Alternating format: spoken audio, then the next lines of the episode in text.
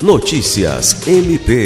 O Ministério Público do Estado do Acre, representado pela Procuradora-Geral Adjunta para Assuntos Administrativos e Institucionais, doutora Rita de Cássio Nogueira Lima, participou na manhã desta sexta-feira, 16 de dezembro, de uma homenagem ao patrono da Marinha do Brasil, Almirante Joaquim Marques Lisboa, o Almirante Tamandaré, com a inauguração de estátua no calçadão da Gameleira.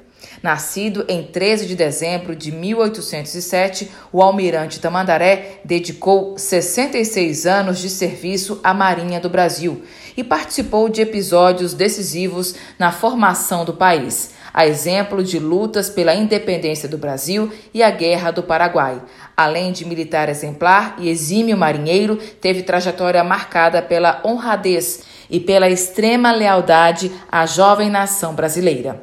Alice Regina para a Agência de Notícias do Ministério Público do Estado do Acre.